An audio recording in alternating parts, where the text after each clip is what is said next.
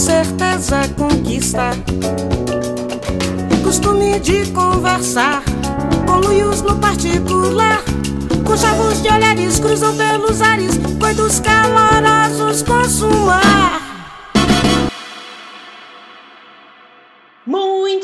Bem-vindos, curiosos de plantão. Eu sou a Caísa, versão millennial do Oscar Niemeyer, na arquitetura dos planos de dominação mundial deste podcast. Olá, curiosos de plantão. Meu nome é Cecília, eu sou desenvolvedora crônica de projetos e entusiasta de novas ideias. Em todos os 20 episódios dessa primeira temporada, a gente encontrou jeitos divertidos de se apresentar, mas nunca rolou um momento carteirada, né? Um momento currículo vitae, onde a gente falou real oficial sobre a nossa ocupação e as coisas que a gente faz para além deste podcast. Então, no final dessa temporada, este momento chegou. Olá, meu nome é Cecília Fernandes, eu sou estudante de jornalismo, fotógrafa e produtora de conteúdo digital desde 2014. Atualmente, eu trabalho como produtora de conteúdo em uma das maiores plataformas de entretenimento do Centro-Oeste, o Curta Mais. Eu não sou tão brilhante assim, mas meu nome é Caísa Reis, muito brevemente graduada em Relações Públicas e como comunicóloga já trabalhei numa software house, também com artes e também organizando exposições culturais e outros eventos. Hoje eu ajudo pais australianos estressados a usar um smartwatch infantil que ainda não chegou no Brasil. E semanalmente eu dou aquele treino de inglês online para os curiosos que amam bater um papo comigo, só que em outro idioma. E como essa conversa não vai acabar no final dessa temporada e ainda tem muito pano para manga para a próxima, encontra a gente lá no arroba no Instagram e no Twitter. Mas se você curte umas burocracias, um idioma formal e formoso, manda um e-mail pra gente no contato cepode gmail.com ou as suas perguntas anônimas no nosso Curious Cat. O link está na descrição das nossas redes sociais. Para que este podcast continue existindo e promovendo conversas melhores nesse mundo de meu Deus, nós precisamos da sua ajuda. As conversas aqui apresentadas têm o intuito de expandir questionamentos e as noções sobre as coisas que nos são permitidas nesse universo. Então, se você é um entusiasta de conversas relevantes, ajuda a levar esse podcast a alçar novos horizontes. Não fica só no meme progressista com a gatinha. Compartilha nossa conversa, puxa uma cadeira, um assunto e boa sorte.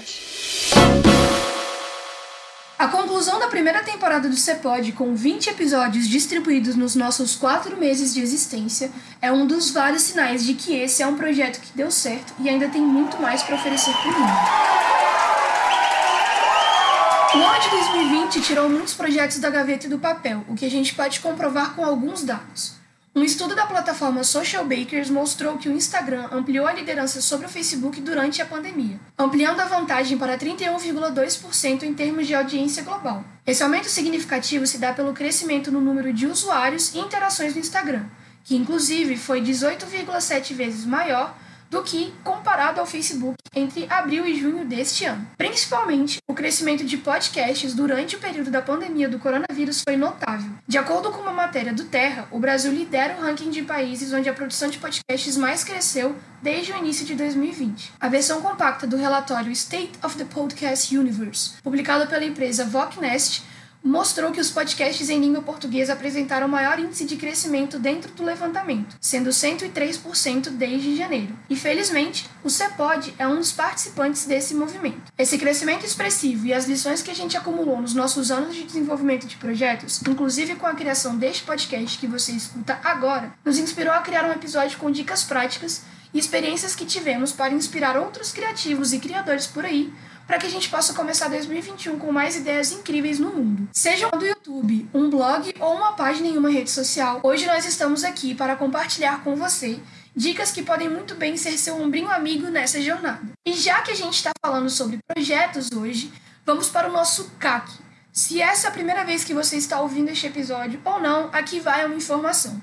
CAC significa certezas afirmativas questionadas unicamente por instinto e é o jogo oficial de perguntas aleatórias para descontração deste podcast. O seu famoso joguinho de cartas, jogo de perguntas para você levar para mesa de bar, para aniversário da família e puxar aquele papo gostoso com a galera ao seu redor. Ou ainda, aquela pergunta que aparece na sua mente quando você precisa muito dormir e você precisa jogar ela no Google. E aí, Caísa, você tá pronta pro CAC de hoje? Sempre. Então, seguindo a onda dos nossos papos sobre projeto, me diz de qual equipe responsável por uma descoberta ou criação ou inovação da história da humanidade você gostaria de parte. nossa! Eu sei. Eu sei. Ah, Bora. eu não sei se você já ouviu falar, mas no.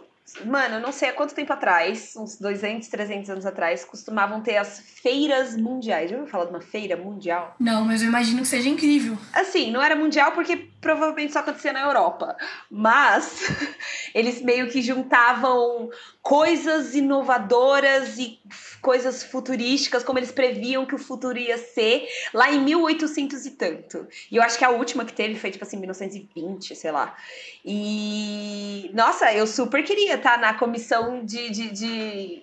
de produção aí de lançamento dessa feira para fazer a curadoria desses, dessas coisas que seriam para o futuro e o evento em si, né, que vinham pessoas nobres e tudo mais para tipo ver como seria coisas no futuro, objetos no futuro, obras de artes para o futuro. Seria legal participar de uma. Eu acho incrível que a sua resposta foi aquela típica resposta do, do gênio da lâmpada, né?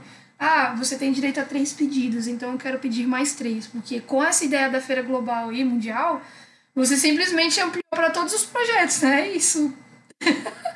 Mas é um evento onde eu vou fazer várias coisas, entendeu? São É isso, é tudo dentro de uma, mesma, de uma mesma lancheirinha da Hello Kitty, né? Tô ligado. Exatamente. Pra isso, eu gostaria muito de ter feito parte da corrida espacial. Apesar de eu ser a pior pessoa do mundo com números, eu acho que teria sido incrível participar da logística que foi enviar o primeiro homem pro espaço. Ainda mais porque era um período que tava rolando um conflito gigantesco entre os Estados Unidos e a União Soviética e tava todo mundo inventando e descobrindo as coisas na medida que elas iam acontecendo. Então é o meu tipo de projeto. Aquela parada meio caótica, meio organizada, tentativa e erro.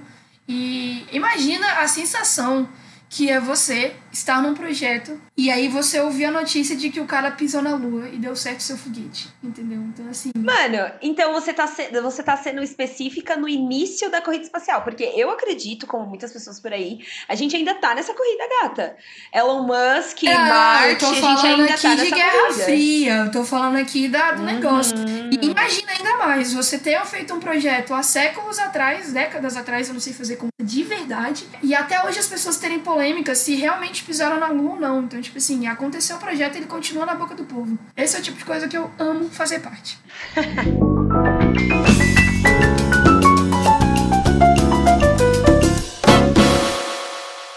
Depois, então, de quatro meses produzindo a nossa, o nosso neném, o nosso produto audiovisual de estimação, que é esse podcast. Ao final dessa temporada, é, não que a gente seja algum especialista em produções fonográficas, mas já me sinto vitoriosa e sinto que tá aí, tá vivo. Se você tá ouvindo isso, já aconteceu. Então, meu projeto já deu certo e eu já estou na sua mente.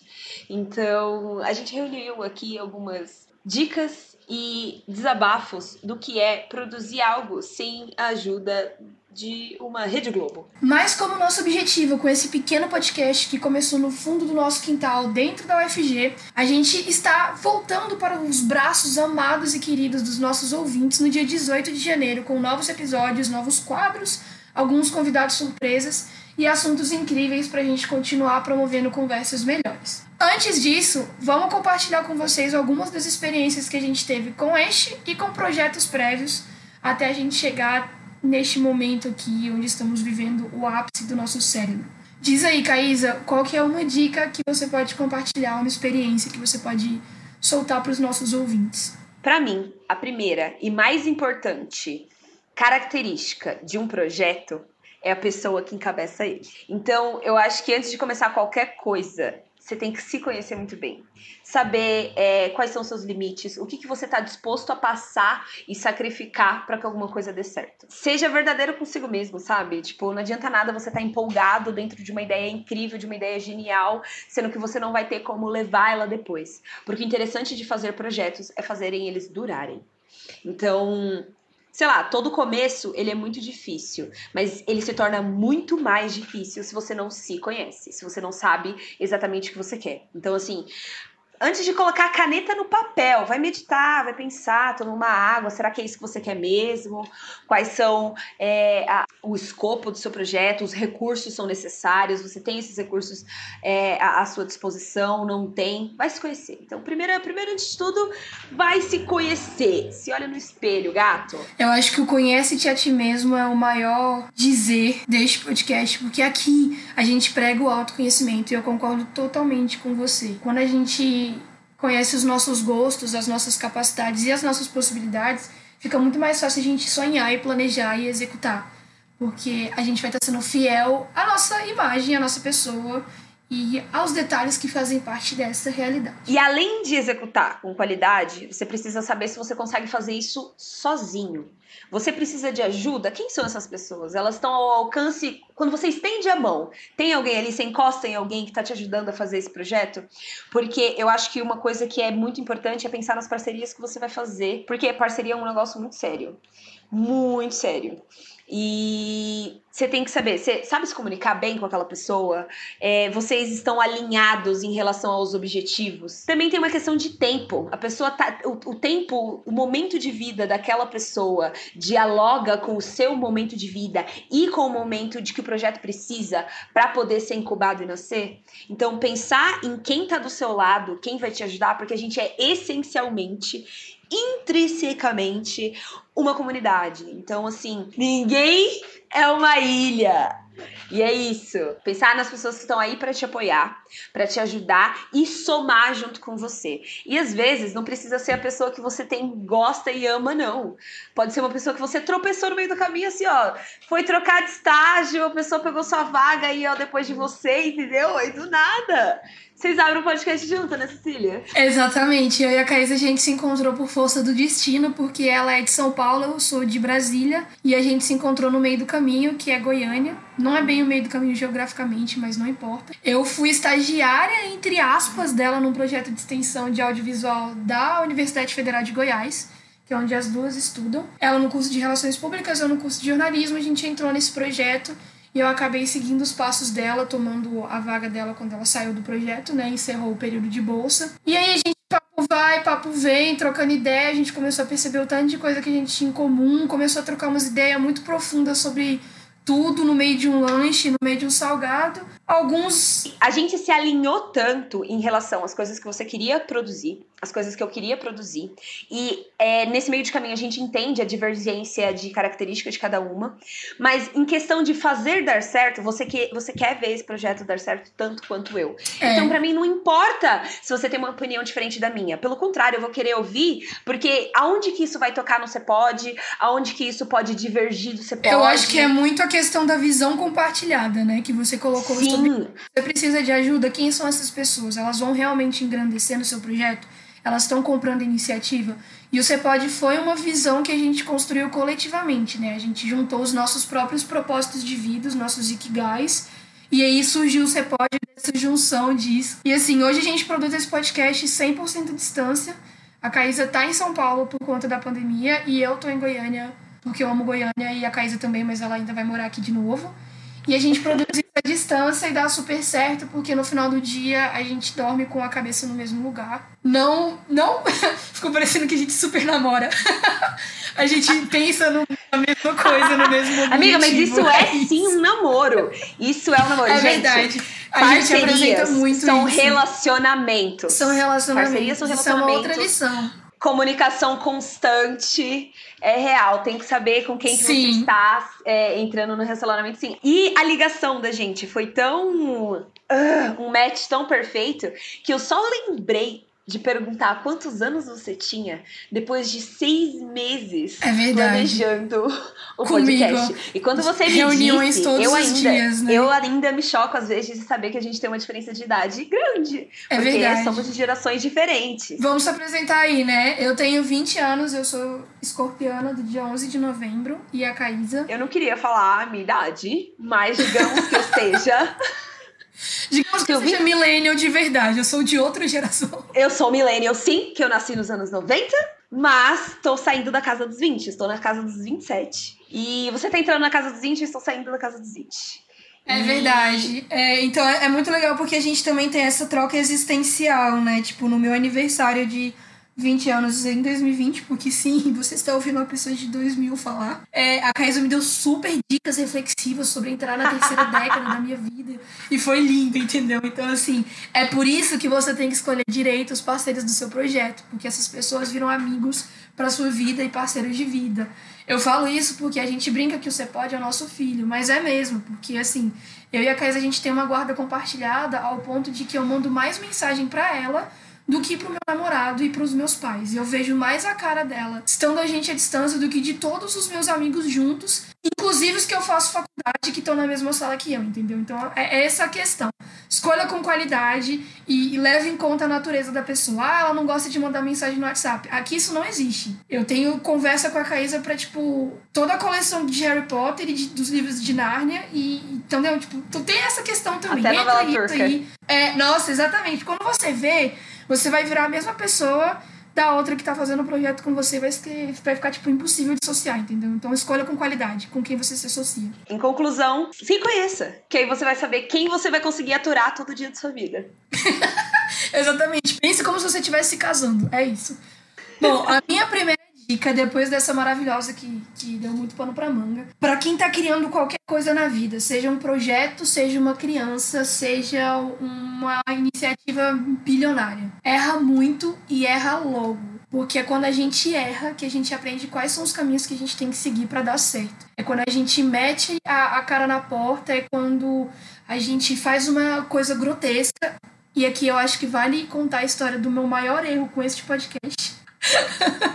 do Twitter. Pra explicar algumas coisas, eu vou explicar depois. Mas é quando a gente erra que a gente tem a possibilidade de recalcular a rota que a gente tá seguindo pra alcançar nosso objetivo final. Tem uma coisa que eu falo sempre pros meus alunos, que eu preciso que eles errem. Porque eu preciso apontar e falar, não, essa não é a direção. Esse não é o caminho. Então, assim, é, quando você fala erra logo, é, é, é realmente essa pressa de fazer e descobrir o que não pode ser feito, sabe? As não possibilidades da, da coisa. E outra, é atrito que faz a gente se mover. O, o, o erro, ele é um grande professor. Ele ensina exatamente aonde você não deve ir. Porque é um remorso tão grande de errar com uma coisa que você gosta tanto que você não vai ali de novo. É verdade. E aqui no podcast a gente tem um ditado assim, que orienta muito a nossa, as nossas conversas. É aquele princípio de que não existe pergunta burra. E não existe erro burro também. Porque toda pergunta, todo erro, um, um aprendizado é uma lição. E aí, como a gente está nesse processo de dar uma dica e contar uma experiência, eu vou contar a história do maior erro que eu cometi com este podcast bem no lançamento. O projeto do podcast começou em março de 2020, dia 3 de março 2020, mas o lançamento oficial foi dia 3 de agosto de 2020. E eu fiquei responsável, a Caísa já tá começando a rir, eu não vou olhar para ela para falar, porque é muito difícil, é muito vergonhoso. Eu trabalho com produção de conteúdo digital já tem seis anos, e eu trabalho com redes sociais pelo menos três anos aí. Daí eu fiquei responsável de criar nossa conta no Twitter, né? E eu tava muito empolgada, óbvio, porque assim, você colocar um podcast, ainda mais a gente, né? As duas consumidoras ávidas de podcast apaixonadas em audiovisual, dá aquele gás, né? Aí eu fui criar a conta do Twitter e na hora de colocar a data de aniversário, eu coloquei a data do dia do lançamento do podcast, 3 de agosto de 2020. Com um arroba que a gente tinha criado especialmente para as duas redes sociais que a gente tinha conseguido, tipo, formularizar e homogeneizar os dois como arroba oficial você pode. No segundo seguinte, o Twitter bloqueou a nossa conta, suspendeu o nosso usuário porque eu tinha zero anos de vida, de acordo com as informações, mesmo sendo uma conta comercial. E aí, que foi uma correria, porque eu criei isso na semana do lançamento do primeiro episódio. Já tava editado, tudo pronto, arte bonitinha. Uma saga. Tinha, é, a gente não tinha onde divulgar, tipo, a gente tava com uma rede social a menos. E a Caísa, muito, muito realista, me falou: olha, você não vai recuperar esse arroba nunca na sua vida, eles não vão devolver. É impossível. E aí eu entrei em total estado de desespero. Eu preenchi 14 formulários com a mesma foto da minha carteira de motorista e as mesmas informações. E a melhor parte foi o e-mail que eu mandei, mas quem vai contar essa parte é a Caída. Ela conseguiu, não sei como, achar o contato do custom service do Twitter, porque não é uma coisa fácil de achar, não é assim, ah, fale conosco. Não é assim que acha.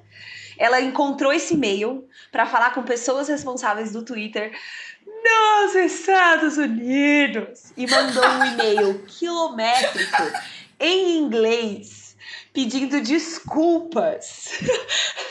falando que foi o um erro de criancinha, pedindo, implorando. Foi, foi, foi uma, uma carta do papai, pra, pro Papai Noel. Exatamente. Falando que você foi uma criança malvada.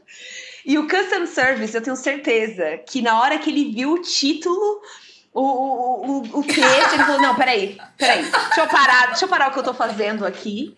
E os caras responderam 24 horas depois. 24 horas depois. E aí a nossa conta voltou ao ar. Eu vou. A gente tem um print desse e-mail, talvez a gente publique junto com esse episódio, mas assim, o que eu posso adiantar?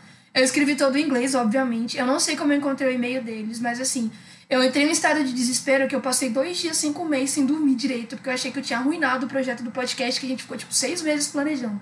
E aí o título do e-mail, eu vou falar em português, obviamente, porque eu não confio no meu sotaque, era tipo, conta do Twitter bloqueada por causa de um erro estúpido, um erro burro, que é, foi um erro burro, assim, a tradução mais certa. E aí eu enviei um e-mail falando, tipo assim, eu sinto muito, porque eu sou muito burra, eu estava muito empolgada. E aí, 24 horas depois, nossa conta voltou lindinha, só que aí eles bloquearam a mudança de aniversário da conta para a data do meu aniversário, que estava no documento que eu enviei para comprovar a minha idade, né? E é isso, por isso que o nosso podcast comemora aniversário no Twitter no mesmo dia que eu.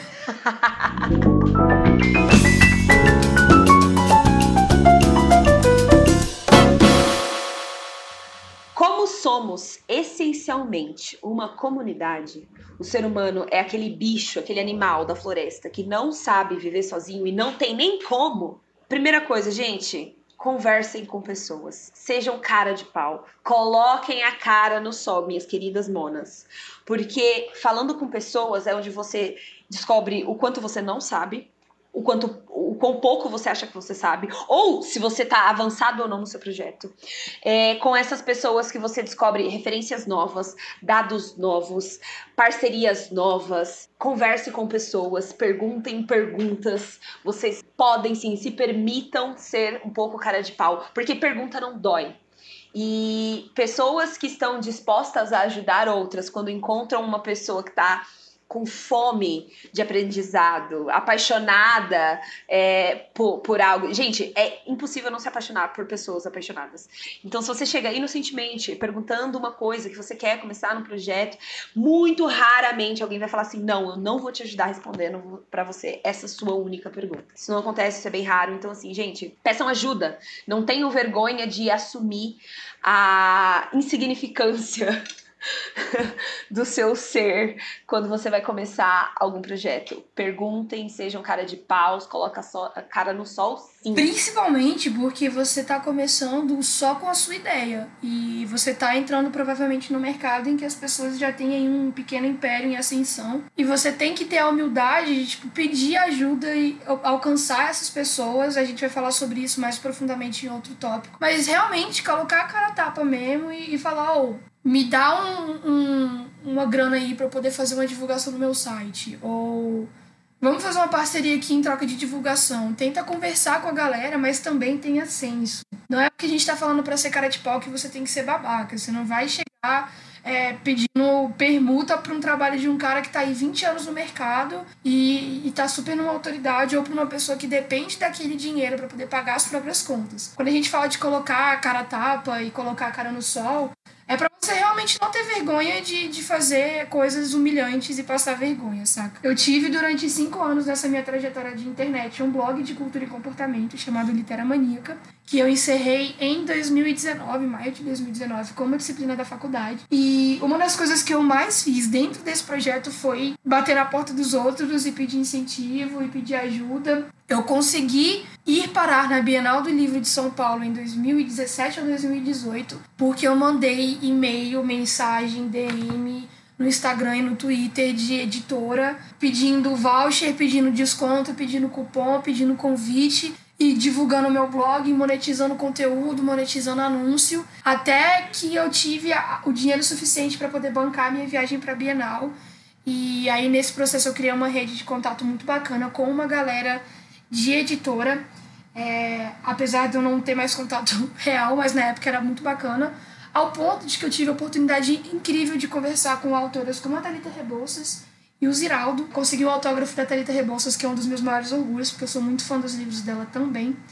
E isso foi ótimo para mim, porque significou que, mesmo com muito pouco, o famoso pedir ajuda, ou o famoso pedir no geral, bater na porta dos outros e não ter vergonha, como eu não tive vergonha quando eu errei com o Twitter, faz a gente chegar a lugares mais distantes. E como já dizia minha vozinha, não existe o perfeito, existe o feito. Galera, planejem muita coisa, pensem em cada passo do caminho, mas o que a gente tem que lembrar no final do dia é que não tem como, não existe possibilidade ou roteiro no mundo, onde você controle todas as variáveis que agem dentro de uma situação. Então, faz. Vai e faz. Se você jogar aí no Google, existe o princípio de Pareto, que é mais ou menos dizer que as coisas que mais vão dar resultado no seu projeto, na sua vida, nas suas atividades, está concentrado em somente 20% das suas atitudes.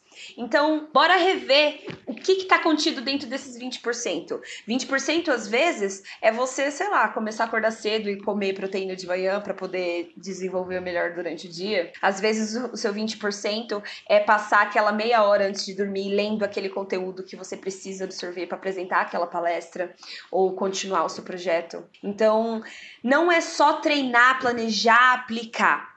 É fazer isso de forma organizada, de forma que você ganhe tempo e coloque as, as suas coisas na rua. Então, de novo, vozinha, você sempre esteve certa. Não existe o perfeito, existe a coisa feita, viva, na rua. A minha dica mais prática em relação a isso que a Caísa falou brilhantemente bem é colocar uma data limite, uma data de lançamento, uma data de começo. É muito fácil a gente entrar num loop infinito de planejamento e querer esgotar tudo que a gente faz, tudo que for possível planejar, porque a gente tá com medo de colocar aquela ideia no mundo, de não estar tá perfeito. Como a avó da Caísa disse, é melhor feito do que perfeito. Então, determina um limite ali, determina um momento para você dar play nessa máquina.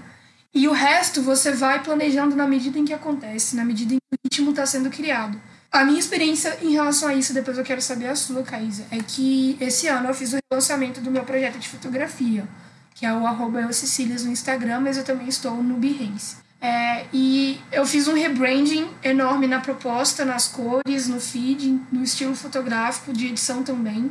E eu tava com muito medo de lançar isso, porque eu tava saindo de uma proposta comercial de fazer ensaios que vendem para fazer um tipo de fotografia que eu acredito, que é um tipo de fotografia que conta histórias por meio das imagens e tudo mais. E eu investi uma grana, investi muito tempo, investi muito curso, passei um de fevereiro até agosto e na hora de executar, perdão, não consegui tirar do papel e publicar a primeira foto e dar play naquilo ali. Comecei a enrolar e protelar a data e no final das contas eu determinei um dia para começar, publiquei a primeira foto. Inclusive, se você olhar a, a foto do lançamento do projeto, ela é uma foto muito mal publicada, porque eu fiz na correndo assim, tipo, vamos começar com isso logo. E aí depois eu fui melhorando, aprendi com isso, obviamente.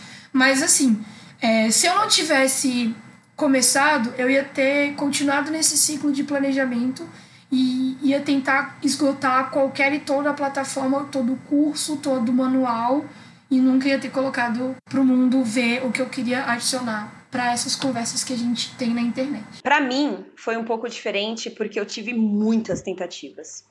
A primeira vez que eu entrei na faculdade, eu tinha 19 anos e eu entrei na Imbi Morumbi aqui em São Paulo no curso de rádio e TV. Nessa mesma turma, entrou uma famosinha do youtuber. não sei se você já ouviu falar da Malena 0202, 062, não lembro direito. E aí a gente super estudava na mesma sala e tal. Ela já produzia conteúdo lá, ela não era milionária. Era simplesmente da Vila Maria, sabe? Chegava assim, parceira. E, velho, ela já ganhando dinheiro e produzindo conteúdo na internet, a gente estudando audiovisual e mídia, ela, a, gente tinha essa conversa no bar do tipo, meu Deus, preciso produzir conteúdo. E ela falava, pra ontem, Caísa, pra ontem. e desde então, porque eu nunca quis é, falar da minha vida especificamente, eu queria falar sobre coisas, eu nunca, eu demorei muito tempo para encontrar você, Cecília. Demorei, eu tentei, já tive outros projetos que comecei, planejei, planejei, planejei com outros amigos aqui em São Paulo. Tem cadernos inteiros de dados e ideias e roteiros. Eu cheguei a gravar vídeos, fazer testes de várias maneiras. E nunca ia para frente, porque a gente planejava demais, simplesmente planejava demais, planejava tanto, planejava tanto, melhorava tanto, melhorava tanto, que as coisas iam se estragando pelo caminho. Então, no dia que eu falei assim, quer saber? Eu vou fazer 80%.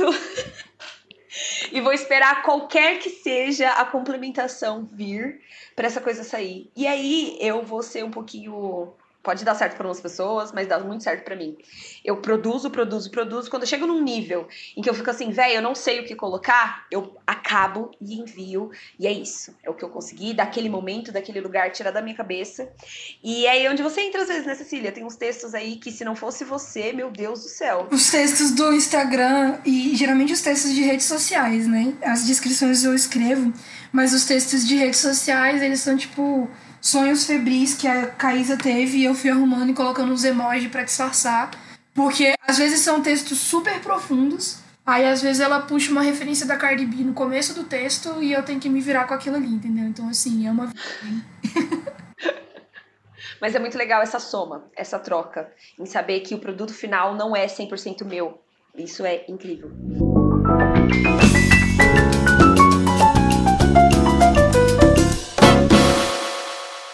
Gente falou um pouco sobre essa questão de pedir ajuda na segunda ou terceira dica, eu já perdi a conta, onde a gente falou sobre ser cara de pau. Aqui eu quero reforçar novamente aquele famoso dizer: nenhum homem é uma ilha para Caísa, nenhum homem é um moinho, e você não é nem um castelinho de areia quando está começando a colocar suas ideias no mundo. Então, querido ouvinte, pede ajuda sim para aquele seu amigo designer, para o seu irmão que é programador, para aquele primo que manja de edição de imagem, edição de vídeo e tenha a humildade de saber que você precisa de apoio para conseguir andar com as suas próprias pernas. Você não é uma agência de publicidade num indivíduo só, você não é uma agência de tecnologia numa só pessoa, num corpinho. Não, sabe? A gente está ali começando às vezes da nossa experiência, da nossa expertise.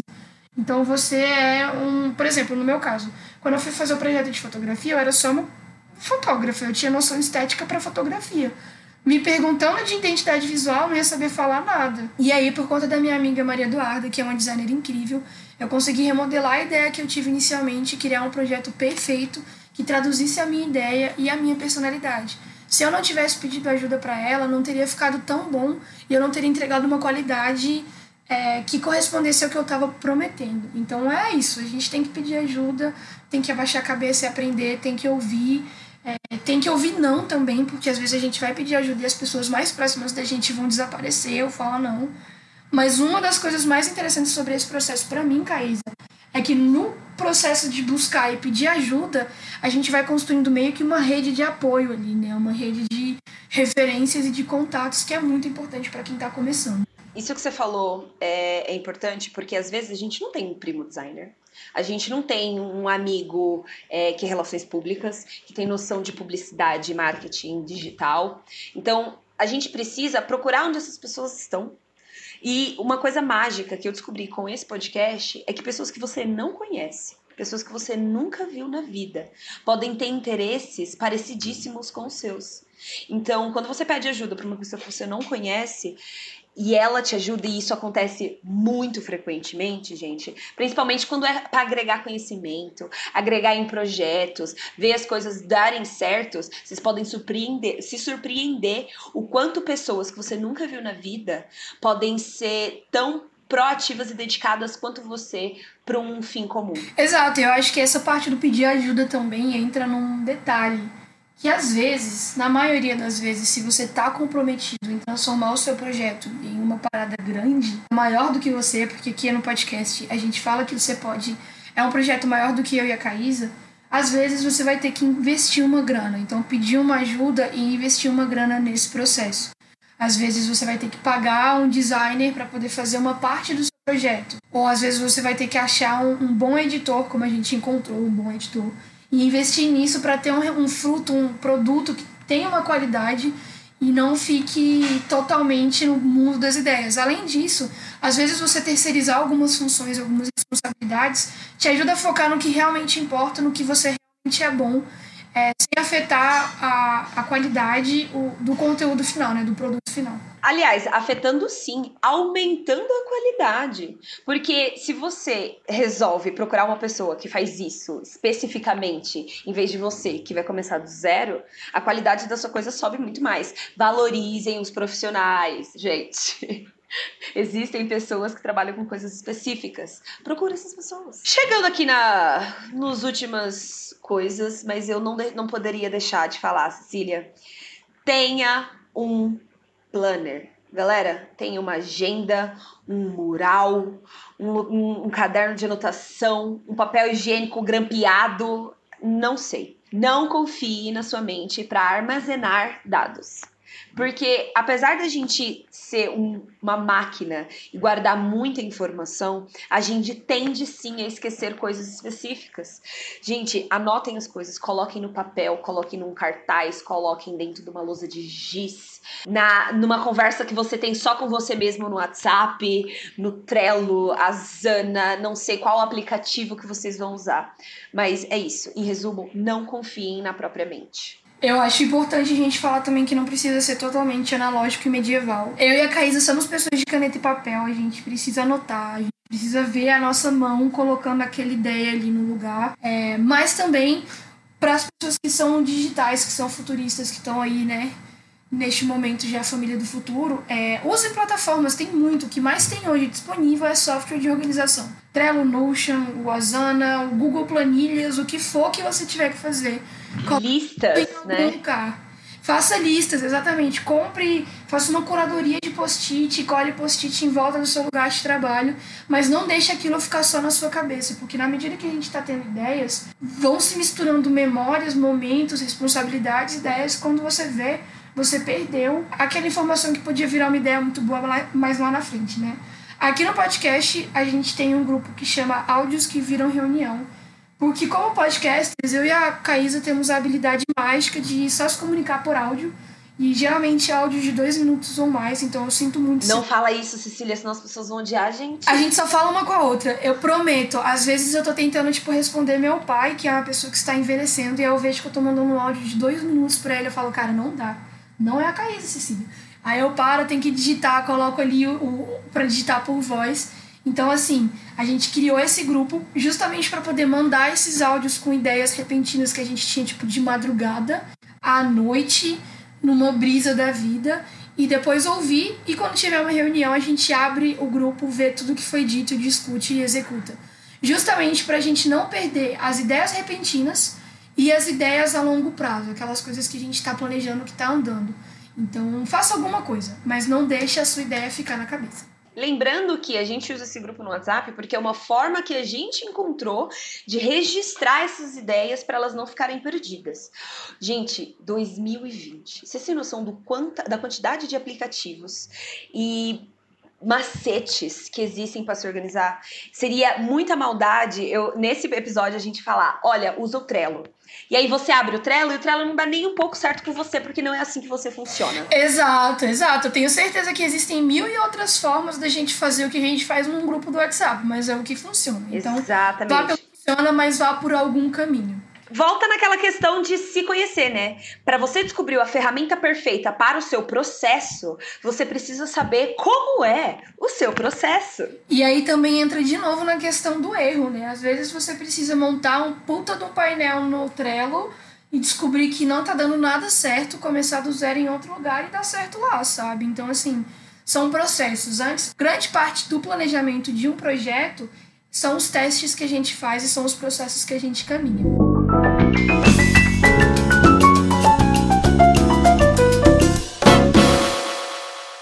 E aí, Caísa, pra gente encerrar essa belíssima lista e esse episódio riquíssimo de histórias ótimas, eu quero dar a minha última dica, que é: seja um consumidor de conteúdo antes e um produtor depois. O que, que isso quer dizer? Assista todo tipo de série e filme, leia todo tipo de livro e escute músicas de todos os gêneros, principalmente, mas não exclusivamente, aquele gênero que você detesta. Quando você aumenta o seu repertório e expande as suas referências, criar vira tipo um jogo de quebra-cabeça. Até porque a criatividade nada mais é do que a arte de combinar coisas existentes e inventar algo novo do que já existe. Então, quando você abre assim espaço para várias informações, referências, ideias, fontes, fica mais fácil quando você precisar produzir algo seu, você beber dessas fontes e tirar do papel uma ideia inovadora ou tirar da sua mente. E eu falo muito sobre isso, eu bato muito nessa tecla da gente consumir coisas que a gente não gosta ou coisas que a gente não acredita. Porque vendo o que a gente não acha que está certo, ou que não está dando certo na nossa opinião, ou que não está dando certo no geral, faz com que a gente não caia nesses espaços comuns. Resumidamente, eu gosto de pensar que a gente precisa ser consumidor do nosso próprio projeto. Fica muito difícil da gente estabelecer dedicação e assiduidade para coisas que a gente não admira. Você não consegue ter uma amizade boa se você não admirar o seu amigo. Você não consegue namorar alguém se você não admirar aquela pessoa até um certo nível. Por que não admirar o seu próprio projeto?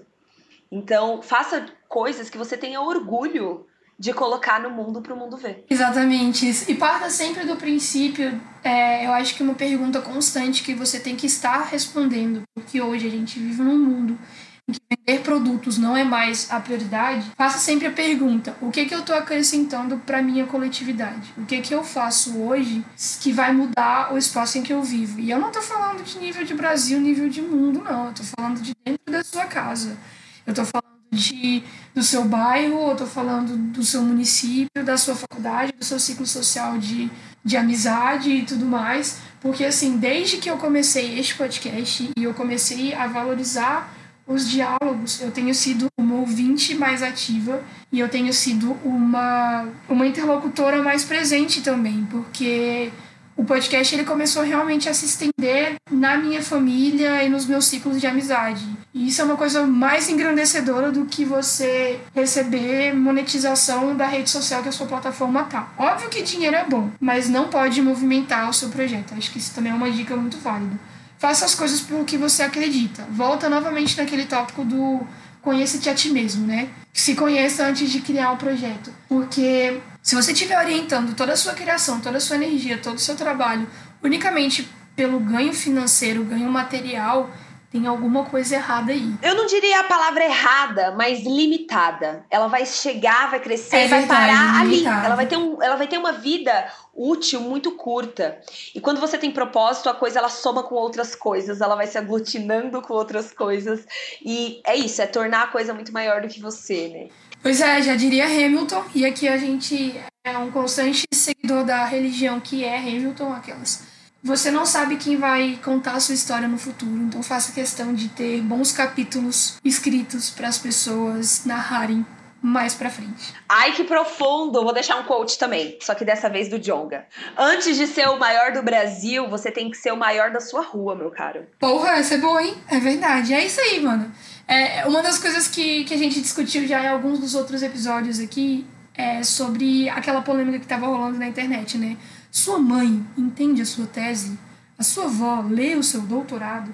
E óbvio que isso é uma grande besteira, porque a linguagem acadêmica e científica ela não é pensada para mãe e avós. Mas não é significa pensada... que esse conhecimento não precisa chegar lá. Exatamente, que era o que eu ia falar, mas a Caís é a minha segunda metade. Então ela já complementou. É isso, saca? Você tem que pensar, às vezes, em produzir um conteúdo que alcance a sua mãe e a sua avó, sim. É, muitas vezes, quando eu tenho uma pauta, eu reviso essa pauta com meu pai do lado para saber se ele entendeu. E ele é uma pessoa que, assim, manja, mas não escuta podcast. E aí, por conta desse processo que eu fiz com ele, que eu faço com a minha mãe, que eu faço com os meus amigos, essas pessoas se tornam ouvintes, se tornam seguidores e fãs dos projetos. Não só porque sou eu, né, e eu uma pessoa muito querida por eles, aquelas, mas porque eles viram como é que funciona o processo, eles viram a acessibilidade daquilo ali.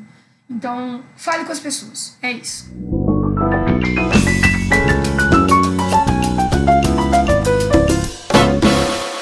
E para reforçar o nosso compromisso em construir conversas melhores, quebrar tabus por aí e desvendar as possibilidades do universo para ganho próprio, A gente vai lançar um grupo do WhatsApp onde vocês, nossos curiosos de plantão, podem ativamente participar dessas conversas, dar pitaco nessas conversas e, inclusive, sugerir muito mais conversas. O nome do nosso querido grupo no WhatsApp é Curiosos de Plantão, que é oficialmente ou extraoficialmente o nome do nosso fandom que a Caís inventou por acidente no primeiro episódio desse podcast. A gente está no WhatsApp para poder discutir pautas, para poder fazer críticas e sugestões a este podcast, mas não só para isso.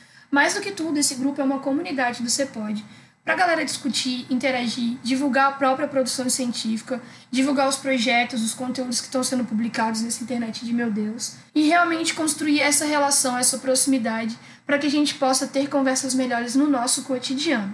Mas, Caísa, como é que as pessoas podem entrar neste grupo? E como você já sabe o nosso endereço, onde a gente está, no arroba oficialcepode, é só ir lá no link da bio e você encontra o link para esse grupo maravilhoso, onde você vai ter as respostas da vida, do universo e tudo mais.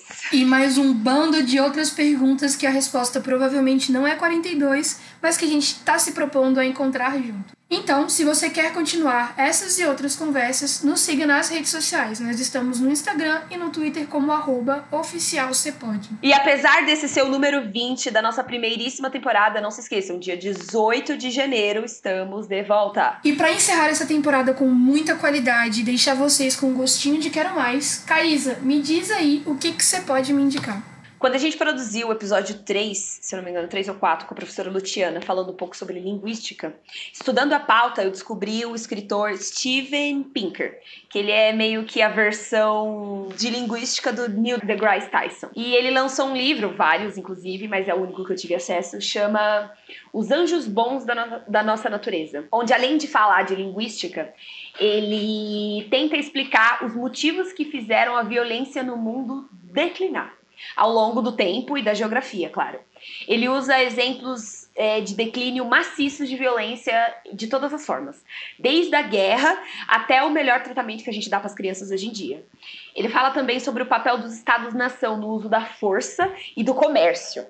E ele dá luz para o fato de que a alfabetização e a comunicação promovem empatia ele destaca principalmente, até a parte onde eu li, lembrando que eu não terminei de ler o livro, fica aí a minha dica. Não dá um spoiler também, por favor. Que, ele, que a nossa habilidade racional para resolver problemas é uma das sugestões dele de como, de como houve essa diminuição. Então, para mim, que ainda não acabei o livro, parece uma sugestão maior ainda é, de, da, da, da, nossa capacidade e de, de melhorar as nossas motivações, a nossa simpatia e a nossa razão para o futuro, mesmo sendo um livro que fala de como a gente chegou até aqui. E você, Cecília? O que, que você pode indicar pra gente? Eu quero fazer duas indicações, uma em nome do Cepod e uma no meu nome é, de um livro, primeiro do Cepod, né? Eu quero indicar o livro 333 páginas para tirar o seu projeto do papel, que foi escrito em conjunto entre o Daniel Larusso, o Gabriel Gomes e o Luciano Braga. Esse que foi o livro que esteve presente na concepção deste podcast, na concepção do meu projeto de fotografia também.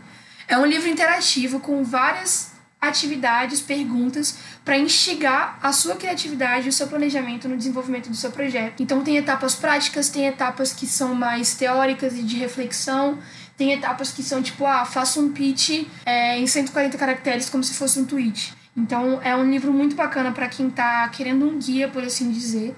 E eu gosto muito desse livro, principalmente porque ele é bastante prático e ao, ao longo da, da trajetória das páginas, ele sempre te incentiva a fazer alguma coisa, a publicar alguma coisa aos poucos. Essa é a parte mais gostosa desse livro para mim, Cecília. Quando a gente começou a falar sobre ele, que eu comprei ele também, é aquela mãozinha que alguém te dá e fala assim: vem, vem comigo, vem cá, você não precisa sozinho. Exato, e é um livro que ele é muito gentil, né? Então ele foge daquela coisa da internet do tipo 10 coisas que você precisa fazer antes de publicar o seu projeto, que é a maior bobagem do mundo. Você não tem que prestar atenção nisso, são só pessoas desesperadas por vender. E esse livro e esses três autores maravilhosos, que inclusive interagiram comigo no LinkedIn quando eu divulguei o livro, foi muito massa. Eles fazem o processo contrário, eles são seu ombrinho amigo. E a minha indicação pra gente encerrar essa conversa é o documentário do Emicida na Netflix, o Amarelo. Eu assisti hoje mesmo e sem palavras para a qualidade desse material audiovisual. É um documentário sobre o que a Caísa falou muito aqui neste podcast e eu reitero. O rap é a poesia das ruas e a voz do povo. Nesse documentário, o Emicida, que é um dos maiores artistas da nossa geração, e uma das pessoas que eu tenho muito o privilégio de acompanhar, de ser fã. Ele narra a história que remonta à origem da negritude do Brasil por meio da apresentação do último álbum dele e de um show que ele produziu no Teatro Municipal de São Paulo, que é um evento que foi um marco histórico, aconteceu em 2019. Teve essa ocupação da negritude dentro do Teatro Municipal com um show incrível. E além dessa questão da, da própria música, do trabalho que ele fez, ele fala muito sobre essa questão da música, da cultura negra, de onde a gente surgiu, para onde a gente vai, e ele dá voz a intelectuais pretos que foram silenciados nesse processo todo histórico e histórico e cultural, chamando essas pessoas à tona e mostrando que muito do que a gente tem hoje é trabalho de pessoas que a gente talvez nunca ouviu falar. Então, assim, para mim é um documentário muito emocionante do começo ao fim. E como eu acredito que toda pessoa é um projeto de sucesso em andamento, eu gosto de dizer que o Emicida é um projeto gigantesco de sucesso e esse documentário para mim é real uma aula sobre música e cultura brasileira, começando pelas nossas raízes e alcançando tudo que a gente ainda vai fazer. E como essa conversa não vai parar por aqui, Conta pra gente quais são os seus planos de dominação mundial. Quais são as ferramentas que você usa, a técnica mirabolante para nunca deixar a peteca cair.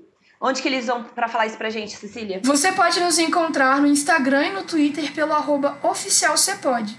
Mas se você não quiser mandar um alô nas redes sociais, como é que faz, Caísa? Vai lá no contatocpode@gmail.com e manda aquela cartinha que você iria mandar pro Papai Noel, mas não tá afim de trocar um papinho mesmo, é com a gente. Clica no link da bio e vai lá no Curious Cat se você não quer das caras. Não perde a oportunidade de entrar no nosso grupo, porque vai rolar muita coisa bacana. E como sempre, para esse podcast continuar crescendo, a gente pede que você compartilhe com outros amigos. Então indique, é, compartilhe as nossas publicações nas redes sociais, manda naquele grupo de família se você acha que esse é um assunto que precisa ser iniciado, dá uma olhadinha no nosso catálogo de assuntos. E é isso. Um beijo e até o dia 18 de janeiro.